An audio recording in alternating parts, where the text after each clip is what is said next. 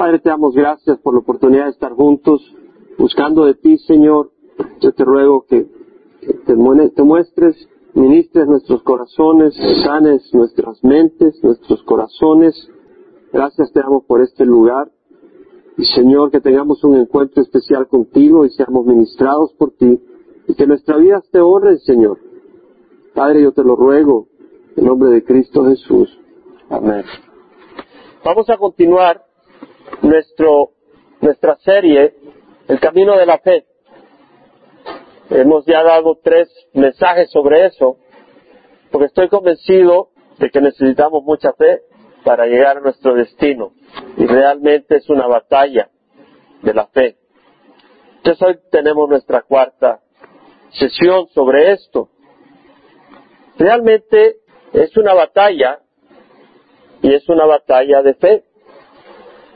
Pablo a Timoteo le dice en primera de Timoteo 6, 11, 12, pero tú hombre de Dios, huye de estas cosas. Él está hablando que el amor al dinero es la raíz de todos los males, por los cuales algunos se han desviado de la fe y se han torturado con muchos dolores. Se han desviado de la fe por el amor al dinero. Y lo dice, pero tú, hombre de Dios, huye de estas cosas y sigue la justicia, la piedad, la fe, el amor, la perseverancia y la amabilidad. La fe sigue la fe. Y luego dice, pelea la buena batalla de la fe. Es una batalla de fe. Es una batalla que consiste en poder retener la fe. Y el enemigo va a tratar de romper todo lo que pueda para que nosotros no tengamos fe. Y sin fe es imposible agradar al Señor. Es necesario que los que acercan, se acercan a Él crean que Él existe y que es remunerador, remunerador de los que le buscan. Entonces, es una batalla de la fe y el enemigo va a tratar de romper nuestra fe, porque si rompe nuestra fe, ya no llegamos. Es como que tenemos una arma poderosísima y el enemigo va a tratar de quitárnosla. Y sin esa arma no triunfamos. Por eso dice, echa mano de la vida eterna a la cual fuiste llamado y de la que hiciste profesión en presencia de muchos testigos. ¿Cómo vas a echar mano de la vida eterna? Es a través de ganar la batalla de la fe. En 2 Timoteo 4, 6 al 8, Pablo dice, yo estoy para ser derramado como una ofrenda de libación y el tiempo de mi partida ha llegado. He peleado la buena batalla. Vuelve a hablar de una batalla. Es una batalla. No lo vemos, ¿verdad? No vemos a nadie sangrando literalmente, pero es una batalla. Y dice, he peleado la buena batalla, he terminado la carrera, he guardado la fe. Es decir, es una batalla y en esa batalla Él guardó esa arma. Él guardó ese tesoro, la fe en las promesas de Dios. No dejó que se la quitaran. En el futuro me está reservada la corona de justicia que el Señor, el juez justo, me entregará en aquel día y no solo a mí, sino a todos los que aman su venida. Entonces, porque Él guardó la fe, Él puede esperar la corona de justicia. Y sin, sin ser declarados justos no podemos entrar al reino de los cielos. Entonces, a, través de la fe, que guardó esa fe, que dice Pablo, entonces voy a ser declarado justo y me va a dar el Señor la corona de justicia, porque sin justicia no puedes entrar ni participar en las bendiciones eternas. Entonces dice, es a través de esa fe Voy a mantener esa justicia, voy a recibir esa justicia. Necesitamos aprender a pelear esa batalla de la fe. Es una batalla y se nos olvida. Lo puedo repetir vez tras vez, pero como no lo vemos, no lo creemos, ¿verdad? Tenemos esa naturaleza tan de, ver físicamente, pero no.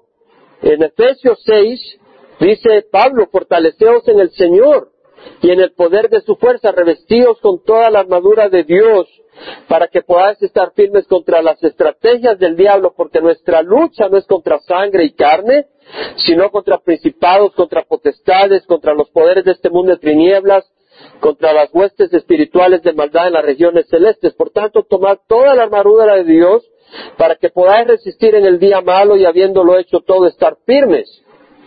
Luego dice, estad pues firmes, ceñida vuestra cintura con la verdad, revestidos con la coraza. Entonces vamos a estar ceñidos nuestra cintura con la verdad.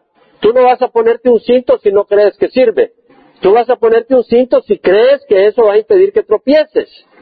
La cintura, la cintura las ceñías, te este, levantabas esa túnica, porque en ese tiempo eran túnicas, no pantalones, te las levantabas y te la amarrabas con un cinto para correr y no tropezar. Entonces tú sabías que el cinto tenía un propósito. Entonces tú también, si crees en la palabra del Señor, la vas a usar para no tropezar. Entonces vemos la necesidad de esa fe. Y luego dice, revestidos con la coraza de la justicia, tenemos que caminar en rectitud. Tú no vas a caminar en rectitud si no crees que hay un juicio, que hay una promesa de bendición y hay un juicio de maldición. Necesitamos tener esa fe. Calzado los pies con el apresto del Evangelio de la paz, con, en todo tomando el escudo de la fe con el que podéis apagar todos los dardos encendidos del enemigo. Entonces el enemigo te va a tirar dardos, problemas económicos, ¿verdad? Crisis económicas. Para que esas crisis económicas te hagan tratar de resolver las cosas por tus manos y para que esas cosas te impida seguir en tu camino. Te va a tirar el dardo de la tentación. Vas a ser tentado para que quite, la, quite los ojos de las cosas futuras y las pongas en los placeres temporales. Lo vas a, te va a tirar distintos dardos del temor, el dardo del temor, pero mira lo que te va a pasar. Entonces tú empiezas a, actuar de otra manera porque no estás confiando en el Señor. Entonces empiezas a querer tener una fortuna para asegurar tu futuro. O empiezas a, dedicar eh, en distintas áreas, a actuar como que si Dios no existe. No te llamas ateo, pero actúas como que si Dios no existe. Entonces dice, tienes que tener fe porque a través de esa fe vas a pagar los dardos encendidos. Quiere decir que vienen los dardos, las distintas tentaciones, las distintas crisis familiares o de otro tipo. Entonces tú te puedes desinflar. Tú puedes poner los ojos en esas crisis y te paraliza el enemigo o tú puedes caminar con la fe. Entonces esa fe es un escudo donde tú puedes continuar tu camino. Porque tú tienes fe, puedes continuar tu camino. Si tú no tienes fe, esos escudos penetran, esos eh, eh, dardos penetran en tu corazón y te desmayas, te paralizas, ya no continúas. Tomad también el yelmo de la salvación y la espada del Espíritu, que es la palabra de Dios, el yelmo de la salvación, saber que tenemos una salvación, que somos salvos poder creer en esa salvación, no dudar. Y la espada del Espíritu, que es la palabra de Dios. Tú no vas a usar una espada si no crees que esa espada no sirve. Si crees que es de plástico, no la vas a usar contra ladrones que vienen contra ti. Pero si tú crees, ¿y cómo vas a poder creer? Usándola y viendo que efectivamente es útil.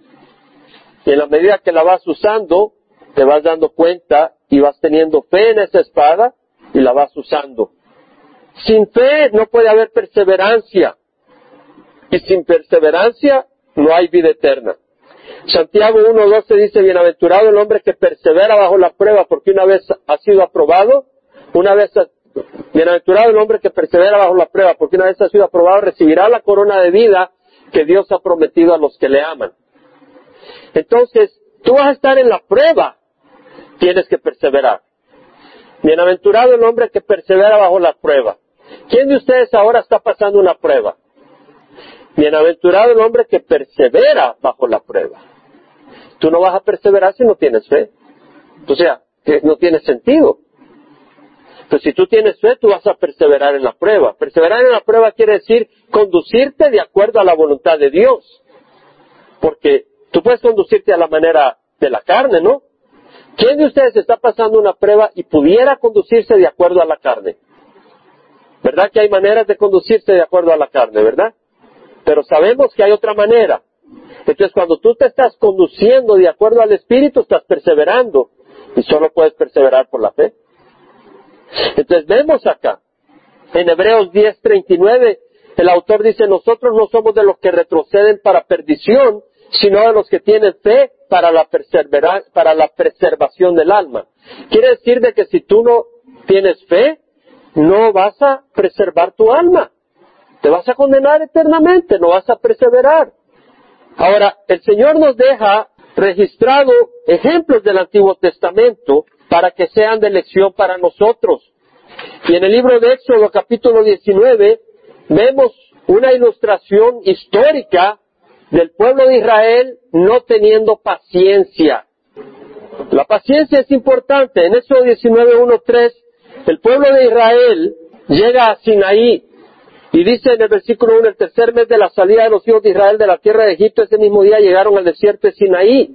Llegaron al Sinaí. Partieron de Refidim, llegaron al desierto de Sinaí, acamparon en el desierto ahí delante del monte, acampó Israel, delante del monte de Sinaí. Y vemos en el versículo 10 que el Señor dijo a Moisés, ve al pueblo y conságralos hoy y mañana y que lave sus vestidos y que estén preparados para el tercer día, porque el tercer día Jehová descenderá a la vista de todo el pueblo sobre el monte Sinaí. El Señor iba a descender a la cumbre del monte Sinaí, a la vista de todo el pueblo de Israel. El pueblo de Israel iba a tener una manifestación visible y audible de la presencia de Dios. Increíble. Se lo dijo Moisés. Dios le había hablado a Moisés, a ver si iba a ser cierto, a ver si Moisés era realmente siervo de Dios. Ya se había comprobado. Todo lo que estaba pasando a través de Moisés estaba ocurriendo. Dios estaba abriendo el mar rojo, Dios había mandado las plagas, Moisés era el instrumento que Dios había escogido, pero era Dios quien estaba haciendo las cosas. No importa qué instrumento, si es el instrumento de Dios, Dios se encarga que las cosas ocurran. Dios puede usar un palo torcido para escribir recto, porque Dios es Dios. Entonces vemos acá que en el versículo 16 acontece que el tercer día, cuando llegó la mañana, hubo truenos y relámpagos y una densa nube sobre el monte y un fuerte sonido de trompeta y tembló todo el pueblo que estaba en el campamento. Suena trompeta, relámpagos, truenos, una nube cubre eh, la cumbre del monte. Y Moisés sacó al pueblo del campamento para ir al encuentro de Dios y ellos se quedaron al pie del monte. Dios les había prohibido que tocaran el monte o subieran al monte. Y se habían consagrado, se habían lavado, se habían abstenido de relaciones los hombres para estar consagrados al Señor. Y el monte Sinaí humeaba porque el Señor había descendido sobre él en fuego. El sonido de la trompeta aumentaba más y más. Moisés hablaba y Dios le respondía en el trueno. Vemos una manifestación visible y audible de la presencia de Dios. Y el Señor le dice a Moisés, porque Moisés sube y le dice, desciende y advierte al pueblo que no, no entre, no suba al monte. Y descendió Moisés y advirtió al pueblo. Y en lo que está abajo advirtiendo al pueblo, el Señor habla y, proclama los diez mandamientos de forma audible. Y vemos en el versículo, capítulo 20, versículo 1, que habló Dios todas estas palabras y da los mandamientos de forma audible. Y el pueblo percibía los truenos y relámpagos, el sonido de la trompeta y el monte que humeaba. Y dijeron a Moisés, habla tú con nosotros y escucharemos, pero que no hable Dios con nosotros, no sea que muramos. Tenían miedo, pero Dios estaba haciendo toda esta manifestación para que el pueblo entendiera que Dios es santo y tuviera un temor santo de Dios, que Dios no es un títere, Dios es santo y Él no permite el pecado, ni la maldad, ni la injusticia. El pueblo se mantuvo a distancia mientras Moisés se acercaba a la densa nube, mientras el Señor hablaba. Vemos la manifestación visible. Y Dios ordena a Moisés en el capítulo 24, le dice, sube hacia Jehová tú y Aarón, Nadab y Abiú y setenta de los ancianos de Israel y adoraréis desde lejos. O sea, le dice, bueno, regresa y tráeme a los líderes y a los setenta líderes ancianos para que me vean. Sin embargo, Moisés se acercará solo a Jehová y ellos no se acercarán y el pueblo subirá con él. Y Moisés vino y contó al pueblo todas las palabras del Señor y todas las ordenanzas, y todo el pueblo respondió a una voz y dijo, haremos todas las palabras que el Señor ha dicho. Porque el Señor le dio instrucciones a Moisés en el monte. Entonces él bajó y llamó a Nadab, a Abiú, a Aarón y a los setenta ancianos. El versículo 12 dijo Moisés, sube hasta mí al monte y espera ahí te daré las tablas de piedra con la ley y los mandamientos que he escrito para instrucción de ellos. Ahora quiero que veamos, lo que pasa es que Moisés baja, llama a los líderes y suben con él, pero no hasta la cumbre. Y en, el camino el Señor se les aparece. Vemos en el versículo 9, subió Moisés con Aarón, Nadab, Abiú y setenta los ancianos de Israel y vieron al Dios de Israel y debajo de sus pies había como un embaldosado de zafiro. tan claro como el mismo cielo. Mas él extendió su mano contra los príncipes de los hijos de Israel, y ellos vieron a Dios y comieron y bebieron. Y el Señor dijo a Moisés, sube hasta mí al monte y espera allí, te daré las tablas de piedra con la ley y los mandamientos que he escrito para instrucción de ellos. Entendemos que los líderes pudieron ver a Dios. Pero ahora le dice el Señor a Moisés, sube hasta la cumbre, que te quiero dar las tablas de la ley. Entonces Moisés dijo a los ancianos, esperanos aquí hasta que volvamos a vosotros. Y aquí Aarón y Ur está con vosotros, el que tenga algún asunto legal acuda a ellos. Entonces subió Moisés al monte y la nube cubrió el monte. El versículo 18, Moisés entró en medio de la nube y subió al monte y estuvo Moisés en el monte cuarenta días, cuarenta noches. Entonces eh, Moisés sube, pero le dijo a Aarón, a Adab, a Diú y a los setenta, quédense acá. Es decir, que el pueblo no se vaya, que me esperen, yo voy a recibir las tablas y otras instrucciones del Señor. Estuvo cuarenta días, cuarenta noches. Ahora ellos no sabían que iba a estar Moisés cuarenta días y cuarenta noches. Pero tenían instrucción de Dios, quédense y esperen. Y muchas veces a nosotros nos cuesta esperar y no sabemos el tiempo de Dios. Hay cosas que sabemos en los tiempos, pero hay cosas que no sabemos el tiempo, sobre todo en muchas cosas de Dios. No sabemos cuánto tiempo quiere Dios que pasemos en esta circunstancia. En Éxodo 32.1 Vemos que cuando el pueblo vio que Moisés tardaba en bajar del monte, la gente se congregó alrededor de Aarón y le dijeron, levántate, haznos un Dios que vaya delante de nosotros. En cuanto a este Moisés, el hombre que nos sacó de la tierra de Egipto, no sabemos qué le haya acontecido. Cuando el pueblo vio que Moisés tardaba en bajar del monte, la gente se congregó alrededor de Aarón y dijeron, levántate, haznos un Dios que vaya delante de nosotros. Cuando vio que Moisés tardaba. La palabra tardar en el hebreo es bush, Quiere decir avergonzar, estar avergonzado, estar desconcertado, desilusionado, confundido. De 109 usos del Antiguo Testamento, 72 quiere decir shame, avergonzado. 21 confounded, confundido. Una confusion, confusión. 9 shame, avergonzar o vergüenza. Una sola delay, tardado. Lo que quiere decir es como cuando tú vienes y dices, oye, ¿qué estás haciendo? Estoy esperando a mi amigo. ¿Y a qué hora va a venir? A las dos, creo yo. Son las dos y media. ¿Y qué pasó? Estoy esperando a mi amigo. A las tres, ¿qué estás haciendo? Esperando a mi amigo. Tres y media, ¿qué estás haciendo? Esperando a mi amigo. A las cuatro, ¿qué estás haciendo? Esperando a mi amigo.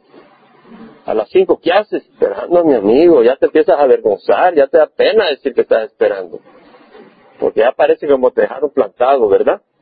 Ese es el sentido de esa raíz. Entonces dice que Moisés se tardaba, es decir, ellos esperaban que viniera antes, pero el Señor no les dijo cuánto tiempo iba a estar Moisés en, la cumbre. Ellos tenían una instrucción, esperar, punto. Ellos tenían la palabra de Dios, esperar, punto. Hay cosas que conocemos su tiempo. Una mujer que está embarazada a los siete meses no se va a escandalizar. ¿Qué pasa? No nace mi bebé. Sabe que son nueve meses. Ya sabe. Podrá ser incómodo, podrá ser difícil, pero está calmada porque sabe que se toma nueve meses. Uno de varón a los 16, 17 años ya está mirando en el espejo que quiere sacar su bigote, las patillas en mi tiempo, ¿verdad? Si no salían, uno se echaba aceite zapuyulo o veía qué hacía para que salieran las patillas. Pero un niño de 10 años no se asusta si no le han salido bigote, porque no es su tiempo, ya se sabe. Una joven de 9 años, pues no ha desarrollado, ¿verdad? Pero si una mujer de 25 no ha desarrollado, si hay un problema, ¿no?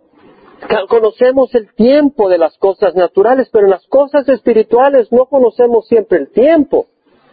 Pero tenemos la palabra de Dios para obedecer y esperar. Pero para poder esperar necesitamos confiar en su palabra. Si no es nuestro tiempo, no quiere decir que Dios nos ha olvidado, cuando Jesús en la fiesta de los tabernáculos estaba en Galilea y le dice a sus hermanos de la carne, voy a, le dicen los hermanos de la carne, hey, vete a Jerusalén, muéstrate a la gente. Si alguien quiere, eh, si tú eres, bueno, tú eres eh, tan grande, ¿por qué no te muestras a la gente? Y el Señor les dice, mi tiempo aún no ha llegado, pero vuestro tiempo es siempre oportuno. El tiempo del Señor no había llegado. Él sí sabía cuál era su tiempo. Sabía, no voy a responder a, tu impulso, a tu sugerencia, porque tú estás actuando y sugiriendo en base a la carne, pero yo estoy siguiendo a Dios, a mi Padre. Y Él tiene un tiempo cuando yo debo de presentarme. El, Señor entendía que había un tiempo. Vemos entonces que dicen en cuanto a este Moisés, el hombre que nos sacó de la tierra de Egipto, no sabemos qué le haya acontecido. Estaban dudando. Dudaron de que qué pasó con este Moisés. Pero Dios mismo lo estaba guiando a Moisés. Moisés era un instrumento de Dios. Podría ser imperfecto, pero estaba en las manos de Dios. Y al desconfiar de Moisés estaban desconfiando que Dios no tenía control sobre las cosas. Dios usa instrumentos en tu vida, poniéndolo en la práctica. Usa tu esposo, usa, tu, un padre para un joven, un niño usa a sus padres, o su madre, o usa un pastor. Si son instrumentos levantados por Dios, ten cuidado de darles la espalda porque no actúan de acuerdo a tus emociones y de acuerdo a tu tiempo natural. Estoy hablando de personas que están siendo usadas por el Señor, no por Satanás. Y si tú eres un instrumento de Dios para guiar a otros, tienes una gran responsabilidad de no establecer tus tiempos, sino el tiempo del Señor. Ahora, el dudar era dudar el poder de Dios, era pensar que Dios está limitado por Moisés. Y si Moisés no apareció, pues se acabó todo. Tal vez algo le pasó a Moisés y ahora ellos tenían que tomar en sus manos la jornada para entrar a la tierra prometida. Ahora, Dios los había sacado por fe.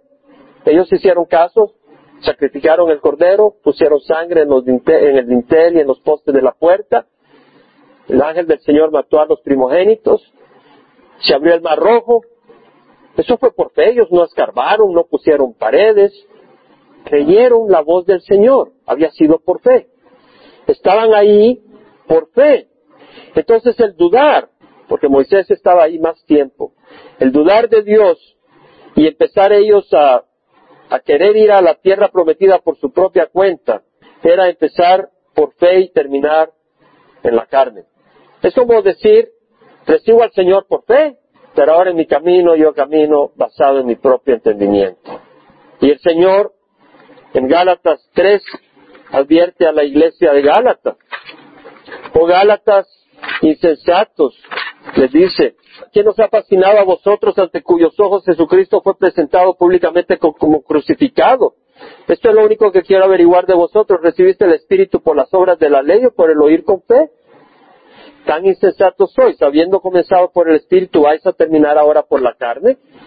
Hemos recibido al Señor por fe y vamos a caminar por fe por fe, vamos a llegar por fe, por fe, no porque lo merezcamos, no por nuestra justicia, sino porque Dios es fiel y vamos a poner la fe en Él. Ahora pudieran dudar ellos del poder de Dios, y es un insulto para Dios, o dudar de que Dios les ama y es fiel. Tal vez pensaban de que Dios dejó de interesarse por ellos, que ellos dejaron de ser importantes para Dios, pues habían murmurado tanto contra Moisés y Dios que que tal vez Dios se olvidó de ellos. Y nosotros podemos pensar eso. Recibimos al Señor por fe.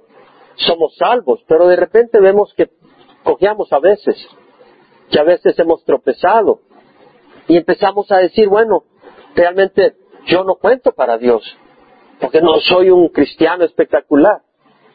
No soy un cristiano que se ha manifestado de una manera como debería de ser, pero Dios te ama. Dios no quiere que sigas en el lodo. Dios te ama. Dios no se ha olvidado de ti. En Romanos, y es importante creer en el amor de Dios, porque si no, tú crees que no, no vales para Dios, que no cuentas para Dios. En Romanos 5, 7 dice, a duras penas habrá alguien que muera por un justo, perdón, Romanos 5, 8. Dios demuestra su amor para con nosotros en que siendo aún pecadores, Cristo murió por nosotros. Siendo pecadores, Cristo murió por nosotros. Habiendo sido ahora justificados por su sangre, mucho más entonces seremos salvos de la ira de Dios por medio de él. Éramos pecadores, Él murió por nosotros. Si ahora nos lavó con su sangre, ¿cómo nos va a olvidar? Si cuando éramos enemigos fuimos reconciliados con Dios por la muerte de su Hijo, mucho más habiendo sido reconciliados seremos salvos por su vida. Jesús vive para interceder por nosotros. Él no, él no nos ha dado la espalda. Él no ha dicho, me olvido de ellos. Hay que esperar. No hay que, no hay que malinterpretar la tardanza de Dios. Esta tardanza es basada en nuestro, nuestra escala de tiempo, pero no en la de Dios. Dios siempre llega a tiempo, no en nuestro tiempo, sino en el tiempo de Él. En 2 Corintios 5, 19, 21 dice que Dios estaba en Cristo reconciliando al mundo consigo mismo, no tomando en cuenta a los hombres sus transgresiones, no tomando en cuenta a los hombres sus transgresiones. Por lo tanto, somos embajadores de Cristo. Y como, como si Dios rogara por medio de nosotros, en nombre de Cristo rogamos reconciliados con Dios. Aquel que no cometió pecado le hizo pecado para que nosotros fuéramos hechos justicia de Dios en Cristo. Eh, Jesús no cometió ningún pecado. Nosotros sí. Pues Él viene, agarra todos nuestros pecados, cubrió a Cristo con nuestros pecados, los llevó en la cruz por nosotros. Para que nosotros llevemos la justicia de Jesús. Él nos revistió con la justicia de Jesús. Ese es el amor de Dios para nosotros. Dios es paciente. Dios sabe que no somos perfectos. Dios no quiere que pequemos. Pero cuando tropezamos y nuestro corazón es sincero y quiere cambiar, Dios está ahí a favor nuestro. Dios está ahí para ayudarnos. En el libro de Chuck Smith, Faith, en el que cita una obra de John Bunyan llamado Come and Welcome to Jesus Christ, él hace una paráfrasis y yo le hago una paráfrasis a la paráfrasis que él hace. Pero dice, la fe ve el amor de Cristo cuando te reprende. La incredulidad imagina enojo aún en las palabras amorosas de Jesús. Es decir, una persona con fe, aun cuando Jesús te está reprendiendo, tú dices, es que Él me ama. Pero el incrédulo, hasta cuando Jesús te está mostrando dulcemente palabras de amor, dice, eh, está enojado conmigo. No debemos de tener incredulidad, debemos de creer en el amor de Dios. La fe, dice, hace que nuestras obras más insignificantes sean aceptables a Dios a través de Cristo. La incredulidad hace que nuestras obras más grandiosas sean no aceptables, pues todo lo que no es de fe es pecado y sin fe es imposible agradar a Dios. Tal vez tú vienes y haces alguna cosa para el Señor. Voy a pintar el templo. Y vas y lo pintas y te queda más o menos. Pero la fe dice, pero para Dios le está contento, porque yo sé que Él con su sangre acepta mi trabajo. Gloria a Dios. Y viene alguien y construye una catedral. Pero dice, Dios es perfecto, quién sabe que lo apruebe. Estás queriendo ser aprobado por tu propia justicia. Y Dios no lo aprueba. Pues no estás creyendo que por la sangre de Jesús Él aprueba todo tu esfuerzo, si lo haces con corazón. Necesitamos paciencia, confiar en Dios cuando el tiempo de Dios es distinto a nuestro tiempo. Santiago 5, 7 al 8 dice el, Santiago, hermanos, sed pacientes hasta la venida del Señor. ¿Cuánto? Hasta la venida del Señor. Hay que tener paciencia hasta cuando Él venga. Mirad cómo el labrador espera el fruto precioso de la tierra, siendo paciente en ella hasta que recibe la lluvia temprana y la tardía. Sed también vosotros pacientes, fortaleced vuestros corazones, porque la venida del Señor está cerca. Necesitamos paciencia. En Hebreos 6, 10, 12 dice, Dios no es injusto como para olvidarse de vuestra obra y del amor que habéis mostrado hacia su nombre, habiendo servido y sirviendo aún a los santos. Pero decíamos que cada uno de vosotros muestre la misma solicitud hasta el fin, es decir, que sirvas y mantengas activo en la obra del Señor hasta el fin para alcanzar la plena seguridad de la esperanza, a fin de que no seáis indolentes, sino imitadores de los que mediante la fe y la paciencia heredan las promesas. Tienes que creer. Imagínate que alguien va a sembrar unos árboles de aguacate y a los tres meses dice, no veo aguacates. Ridículo. Ve que llueve, espera las estaciones, trabaja la tierra, ve el arbolito que va saliendo, va haciendo algunas cosas para cuidarlo, no ve fruto todavía, pero él tiene fe que su debido tiempo va a haber fruto. Y nosotros vamos a tener fruto si no nos hacemos para atrás. La impaciencia no es buena. Hace que una persona se case con la persona equivocada. Se desespera y se casa con el primero, aunque no sea cristiano. La impaciencia hace que uno deje un trabajo en vez de tener paciencia. Se quedó sin trabajo y después no haya otro trabajo. Porque no esperó en el tiempo el Señor, el Señor quería trabajar en tu corazón. La impaciencia hace que uno abandone un proyecto cuando la bendición está por venir. La impaciencia hace que uno se mete en muchos problemas. ¿Quién de nosotros no se ha metido en buenos problemas por impaciencia? Por impaciencia, Abraham escuchó a Sara y se metió con la esclava, con Agar, y tremendo problema que entró. ¿Cómo le vino a dar problemas? Por su impaciencia. No esperó el tiempo del Señor ahí.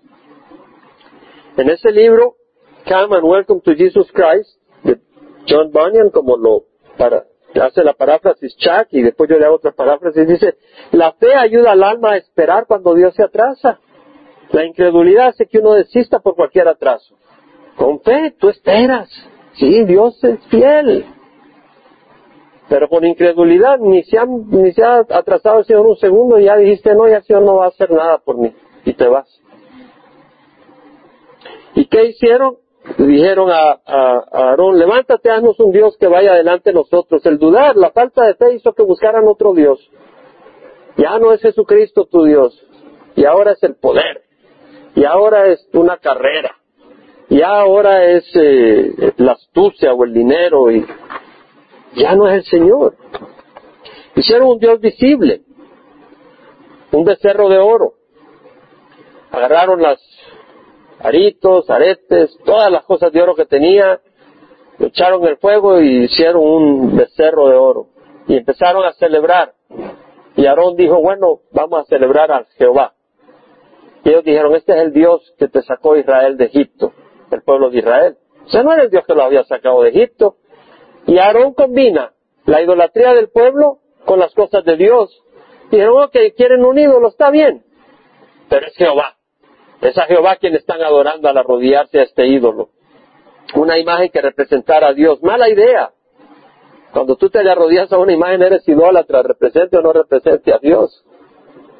Aunque represente a Cristo, una cruz, si tú te le arrodillas a una cruz eres idólatra. Así como lo oyes, porque es un pedazo de madera. Ese pedazo de madera no tiene poder, quien tiene poder es Jesucristo, el que murió en la cruz. La verdadera fe consiste en creer en el invisible y confiar en su palabra, su promesa, su amor, su fidelidad, su tiempo y sus advertencias. Bueno, si vemos el capítulo 32 de Éxodo, el Señor se enojó con esa idolatría del pueblo.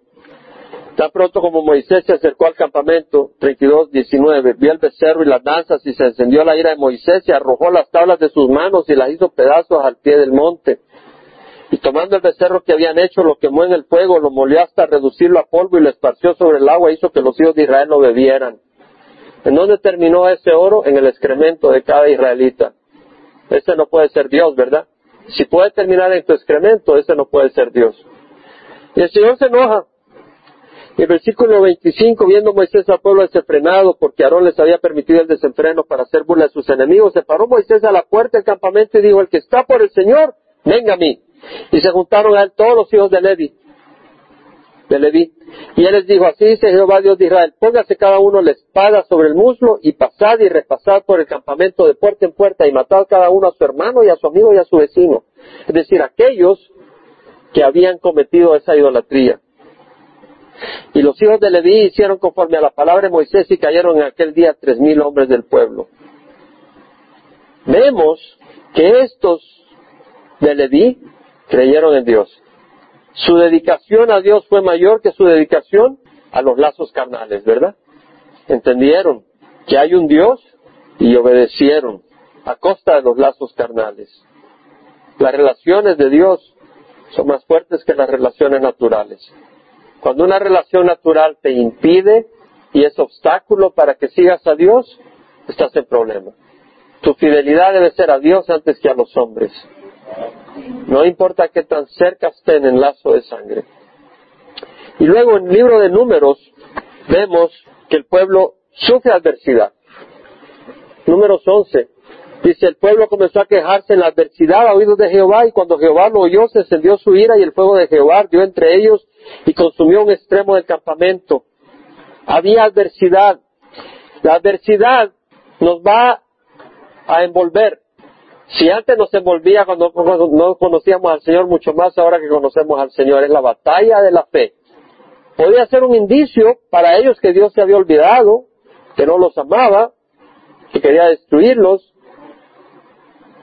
La adversidad es un medio que Dios usa para nuestro bien. O lo crees o lo dudas. Y si lo dudas, has perdido la batalla de la fe. Romanos 8:28 dice Pablo, Sabemos que para los que aman a Dios todas las cosas cooperan para el bien. Esto es para los que han sido llamados conforme a su propósito. porque a los que de antemano conoció los predestinó para ser hechos hijos conforme a la imagen de su Hijo Jesucristo, para que Él sea el primogénito de muchos hermanos. Entonces vemos de que Dios usa la adversidad para conformarnos a la imagen de Jesús. Entonces, Dios va a usar la adversidad en su pueblo para moldearnos, para nuestro propio bien, uno. Pero también la puede usar para el bien de otros. En 2 Timoteo 1.8 Pablo dice, participa conmigo en las aflicciones por el Evangelio según el poder de Dios. Es decir, es necesario que sufras por el Evangelio porque hay otros que tienen que conocer de Cristo y ser salvos. Entonces vas a sufrir adversidad porque el enemigo va a salir contra ti, pero tú ponte el escudo de la fe para poder caminar contra los dardos encendidos de Satanás y poder llevar el Evangelio a otras personas que reciban a Cristo. Según de Timoteo 4.5 le dice, sé sobre en todas las cosas, Pablo a Timoteo, sufre penalidades, haz el trabajo de un evangelista, cumple tu ministerio, es decir, sufre penalidades, haz el trabajo de un evangelista, cumple tu ministerio, es decir, aunque hayan penalidades, hazlo por el bien de otros. Entonces vemos que vas a sufrir dificultades porque Dios quiere moldearte y vas a sufrir dificultades porque hay que servir a otros y Satanás va a oponerse. La fe de Job lo sostuvo en la adversidad. Cuando perdió todas sus pertenencias, dijo el Señor dio y el Señor quitó. Bendito sea el nombre del Señor. ¿Qué quiere decir? Él sabía que fue Dios quien tenía absoluto control. Él sabía que Dios estaba en control. Dijo, Dios está en control. Si Él quitó, bendito sea el Señor. Y luego cuando le vinieron las llagas y todo, y la mujer le dijo, maldice a Dios y muérete. Dijo, aceptaremos el bien de Dios y no aceptaremos el mal. Entendía que aún las llagas tenían que recibir permiso de Dios para que vinieran a él. Vemos que Job sabía que Dios estaba en control. Si tú no sabes que Dios estaba en control en tu circunstancia, te vas a desesperar. Te vas a hacer para atrás. ¿Cómo vas a continuar en el camino si, si tu Dios no tiene control de tus circunstancias? No vas a continuar. Yo recuerdo vívidamente cuando Gerlinda Sky eh, está ahora con el Señor, pero eran misioneros en África. Y un hablando con ella, acaban de venir de África en uno de sus viajes, y estaba hablando con ellos y orando con ellos por teléfono. Y ella me dice, Jaime, Dios es soberano, me dice. Dios tiene control absoluto en todas las circunstancias. Y realmente nunca lo había considerado como cuando ella me lo dijo. Fue una cosa que el Espíritu me abrió los ojos y entendí realmente que no hay circunstancia que no pase primero por la mano de Dios. Lo pude ver claramente. ¿Y cómo lo doy gracias a Erlinda que Dios la usó para eso, para enseñarme eso en mi vida? Dios está en control. Job mismo dijo, aunque Él me mate, en Él esperaré. Dijo, Dios, aunque no entiendo esta circunstancia, pero solo voy a esperar en una persona y ese es Dios. Ese es fe. Y por eso él pudo salir adelante. Job dijo, yo sé que mi redentor vive. En el momento en que decía, ¿quién puede ser justo ante Dios? Cualquiera que trate de presentar defensa de sí mismo va a salir injusto ante Dios. Dice, pero yo sé que mi redentor vive. El Nuevo Testamento no había sido escrito. Y nosotros sabemos que nuestro redentor vive Jesucristo. Y porque Jesucristo vive nuestro redentor, podemos tener confianza, aunque no entendamos las circunstancias. Tenemos un redentor contra nuestras injusticias. ¿Quién de ustedes sabe que es injusto? Somos injustos. No, no, quiere decir que andas robando, ¿verdad? Porque eso es patear la sangre de Cristo. O estás haciendo cosas que no debes. Pero aunque no estés específicamente haciendo mal, la regamos a cada rato, ¿no? No amamos como debemos, no tenemos la paciencia que debemos, nos falla a veces nuestra fe es como que es débil y dudamos y nos sentimos deprimidos, desanimados. Sí, pero somos lavados por la sangre de Jesús y el Señor nos acepta y no nos desprecia. John Bunyan dice, la fe nos da consuelo en medio del temor. La incredulidad nos da temor en medio del consuelo. Todo está bien y te estás afligiendo porque ya va a venir la tormenta. Pero la fe en medio de la tormenta ya viene la tranquilidad. La fe ve que la ayuda de Dios es más grande que cualquier fuerza que venga contra ti. La incredulidad mira los problemas y declara que el reto no se puede conquistar. De aquí no salgo, dice. Pero la fe dice, mi Dios me va a sacar de acá. La fe aligera las cargas pesadas. La incredulidad hace pesadas las cargas ligeras. ¿Cierto, verdad? Y luego, vamos a ir a números 11, 4 a 6. El populacho que estaba entre ellos tenía un deseo insaciable. Y también los hijos de Israel volvieron a llorar y dijeron, ¿quién nos dará carne para comer? Nos acordamos del pescado que comíamos gratis en Egipto, los pepinos, los melones, los puerros, las cebollas, los ajos, los tacos. Bueno, no sean los tacos, pero todas las cosas sabrosas, decía. Números 11, 4 a 6. Es decir, y luego dice, pero ahora no tenemos apetito, nada hay para nuestros ojos excepto este maná. El maná era pan que venía milagrosamente del cielo y los estaba alimentando. Y ellos dicen, no tenemos nada más que este maná, como que dice este miserable maná. Y lo que pasa es que no habían puesto los ojos de que en la tierra prometida iban a comer carne, pescado, uvas, manzanas, frutas, iban a comer todo tipo de comida. Pero en el camino Dios estaba proveyendo ese alimento. Entonces vemos que ellos tenían impaciencia, ellos querían ya esos placeres. el Señor tenía un tiempo. Ahora, si tú insistes y dices, no, yo quiero saborear este mundo, pues te vas a quedar corto, porque vas a tal vez saborear un poco este mundo y luego la justicia de Dios, el juicio de Dios, porque el mundo ofrece placeres a costa de la rectitud y de la santidad que Dios demanda. Dios te va a ofrecer placeres en este mundo, pero de acuerdo a su santidad y su rectitud y su gracia. El Señor prometió carne y le dijo, le voy a dar carne, pues. Versículo 18 dice, di al pueblo consagrados para mañana y comeréis carne, pues habéis llorado a oídos de Jehová diciendo, ¿quién nos dará carne a comer? Porque nos iba mejor en Egipto, el Señor pues os dará carne y comeréis. Y Moisés le dice, ¿Será suficiente degollar para ellos las ovejas y los bueyes? ¿Sería suficiente juntar para ellos todos los peces del mar? Moisés mismo tropezó y duda. Dice, Señor, ¿cómo vas a darle carne a toda esta gente? Son seiscientos mil hombres, sin contar las mujeres, los hijos. ¿Dónde vas a sacar carne? Moisés duda, porque ¿cómo va a sacar carne? El Señor dijo a Moisés, está limitado el poder de Jehová, ahora verás si mi palabra se cumple o no. Y, el Señor ha prometido ser fiel con nosotros. Pero en la crisis, como no sabemos cómo lo va a resolver el Señor, no sabemos cómo, dudamos. Dudamos su palabra.